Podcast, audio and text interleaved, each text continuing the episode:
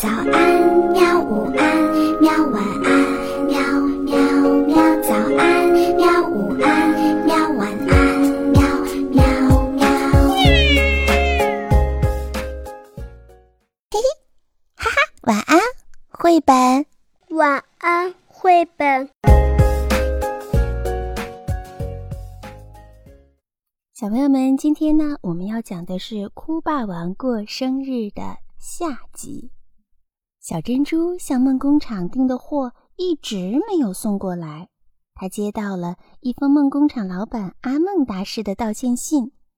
亲爱的小珍珠大客户，你定做的一个身高一百二十三厘米、体重二十八千克的女机器人，我们已经将它的外壳做的完全符合你的要求了，但是它的脑筋部分。依我们工厂的设置，还无法做到尽善尽美。不过，我们已从外层空间请到了朴景章设计师来为您处理这个问题。请你收到信之后，立刻寄回来你的头发三根、眼泪两滴、耳屎、鼻屎各一小粒以及牙齿一颗。我们进行动动脑的手术之后，三天就可以把货送到府上。敬请合作。顺便提一下，这个机器经过手术之后不必装电池，马上就可以派上用场，不必担心它的吃喝拉撒睡。这是千载难逢的机会，而且不加价。小珍珠看完信，顺手就抓了几根头发，数一数，五根呢。算了，都送给他们吧。耳屎、鼻屎简单啦，还没洗澡啦，随便挖一小撮儿。哎呀，好恶心呐！牙齿呢？总不能拔一颗下来吧？对了，寄一颗上次掉下来的蛀牙吧。至于眼泪，哎呦，糟糕，没什么可以哭的事儿，而且越着急越哭不出来。对了，人家不是说眼泪咸咸的吗？就用一些开水加一点点的盐巴，装在一个小小的瓶子里。好了。小珍珠把东西全部都寄出去，等货上门吧。过了几天，小珍珠一直拉长耳朵注意听，终于有卡车远远地行驶过来的声音。货到了，他立刻到门口去签收。这件天大的秘密绝对不能让家里人知道的。这个货果然让小珍珠非常的满意。当天晚上，小珍珠的心情特别好。他到附近的电动玩具店玩抓娃娃的时候，小珍珠投了六十个硬币，什么也没有抓到。他只好跑去吃一碗粉圆豆花。哇，好爽啊！妈妈禁止他讲这一类的口头禅，他一连讲了好几次。小珍珠绕到一家书店看漫画，一直看到书店老板斜眼瞪他，小珍珠才抓抓后脑勺，心不甘的离开了。叮铃叮铃，这个晚上妈妈接了第一通电话。喂，我好像看到你家小珍珠去抓娃娃了。不会吧？她在房间里做功课呀。一会儿又一通电话。喂，你们小珍珠去吃豆花儿，我想帮她付钱，她却溜走了。她回到家了吗？你们看错人了吧？我们家小珍珠没出门呢。不久。又一个好心又爱管闲事的人打过来电话：“喂，你们小珍珠蹲在棒棒糖书店里看漫画，小心啊！现在坏人很多呢。”不过，小珍珠今天晚上没有出去啊。哎，这就奇怪了。刚才我叫他，我还看他抬头看我呢。不过他没有笑容，也没有和我打招呼。难道是我眼花了？一定是你认错人了。妈妈放下电话。走到小珍珠房间里一看，有事吗？我在读书呢。小珍珠说：“妈妈头一摇，转身对爸爸说：‘唉，真难得，我猪大的女儿 不会差的。’”爸爸得意的回答。忽然，呛！客厅传来了打破杯子的声音。妈妈探头一看，两个眼睛瞪得好大。小珍珠。你不是在房间里看书吗？怎么突然变到客厅里来了？小珍珠心想：大事不妙，他立刻伸到口袋里，按了一下遥控器的按钮，让房间里替身的立刻隐形。然后他才轻轻松松的回答：“我出来喝水，不小心打破茶杯了。”妈妈立刻转身去打开小珍珠的房间。哎，没有人呢。奇怪，小珍珠是什么时候跑出来的呢？妈妈搞糊涂了。爸爸说：“哎，你太累了，去睡吧。”是妈妈的眼睛花了吗？嘿 嘿问题出在小珍珠订的货嘛。她也订了一个乖乖的小珍珠，替她在家里看书呀。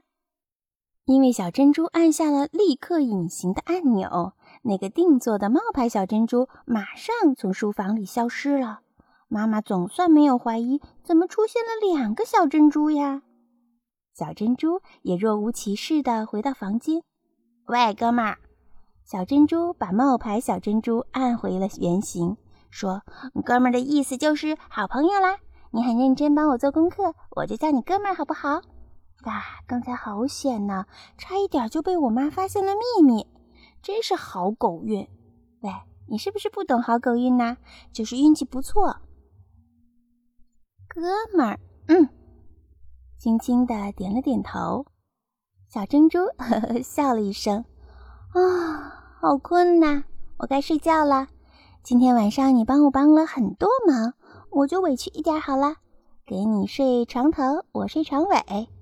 小珍珠递给哥们儿一个枕头，哥们儿坐着没动。哦，我忘了，你是不用睡觉的，那怎么办呢？功课都已经做完了，叫你干什么才好呢？哥们儿乖乖的等命令。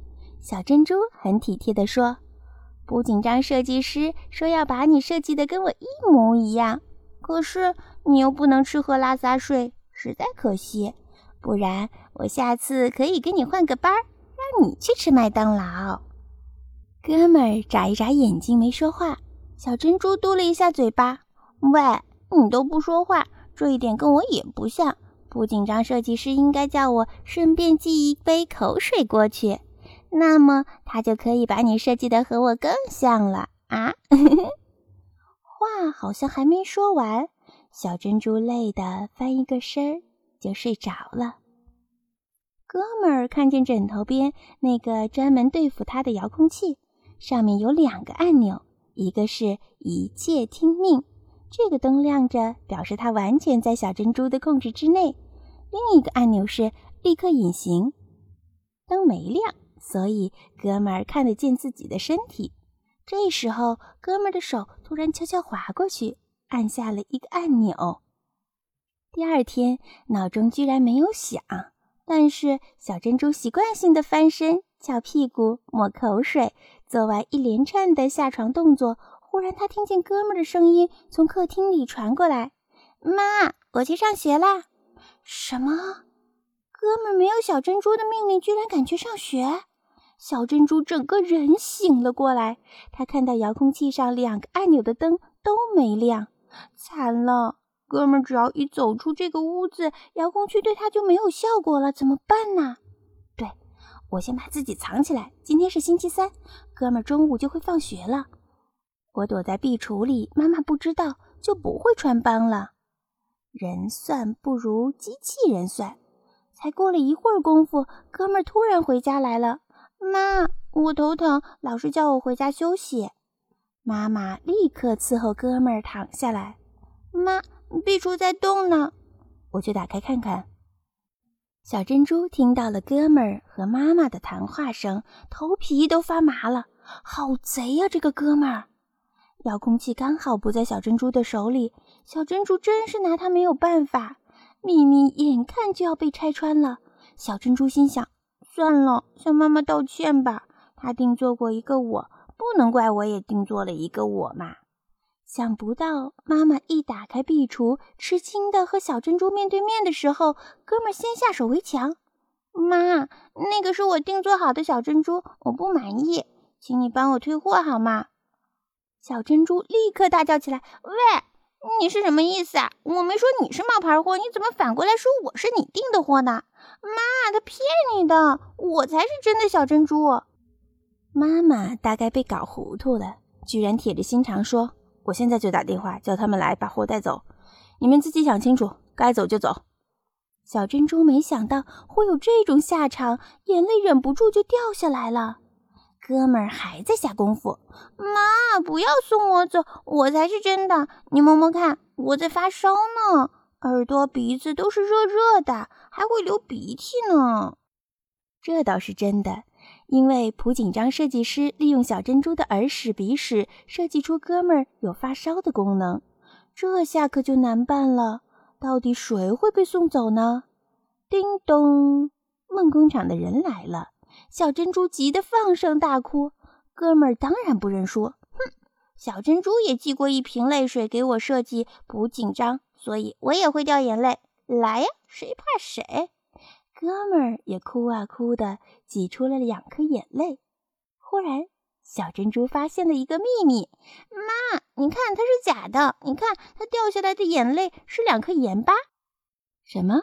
妈妈过去抹了一下哥们儿的脸颊，两颗白白的小东西被妈妈一搓融化了。小珍珠继续说。不紧张，设计师叫我寄眼泪，可是那会儿我哭不出来，就用盐巴泡水寄了一小瓶给他，所以这个小珍珠的眼泪根本就是盐巴水嘛。妈妈还在怀疑，哥们儿已经傻了。小珍珠又想到了一个辨识的方法，妈，你检查一下他的门牙，一定是一颗蛀牙，因为我上次寄给朴锦章设计师的牙齿是我去年掉下来的那颗蛀牙，你看。我的门牙刚长出来，好好的一颗，对不对？妈妈瞪着那个想赖着不走的冒牌货，哥们儿无话可说，乖乖的被梦工厂的人载走了。完成了退货手续之后，小珍珠免不了被妈妈臭骂了一顿，不过总算没有被哥们儿篡位。小珍珠可真是有惊无险呐！好啦，今天呢，我们的故事就彻底讲完啦。